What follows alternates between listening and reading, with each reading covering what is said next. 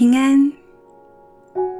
圣经上说，你要用自己的财物和一切出售的物产来尊荣耶和华，这样他必使你的仓房充满有余，你的榨酒池子也必新酒满溢。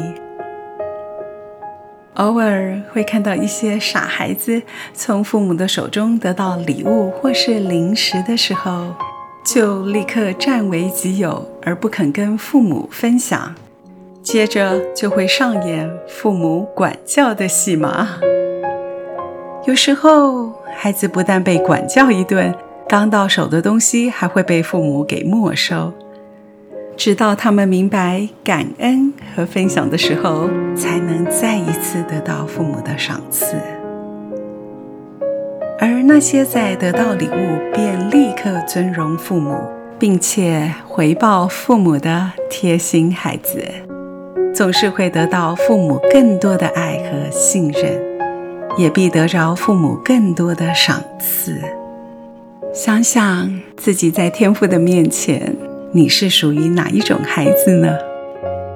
圣经上也说，要记得是你们的上帝耶和华赐予你们致富的能力，因为他要坚定他给你们祖先的誓约。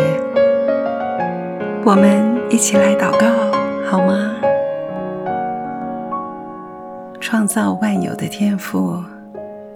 若天不下雨，地不效力，罪恶横行，疾病蔓延，我又怎能靠智慧或劳力就得着丰盛呢？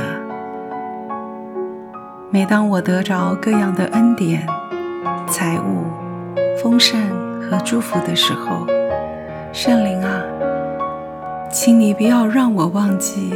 先献上我对阿巴天父的感谢，更是不要忘记和阿巴天父分享我的喜悦。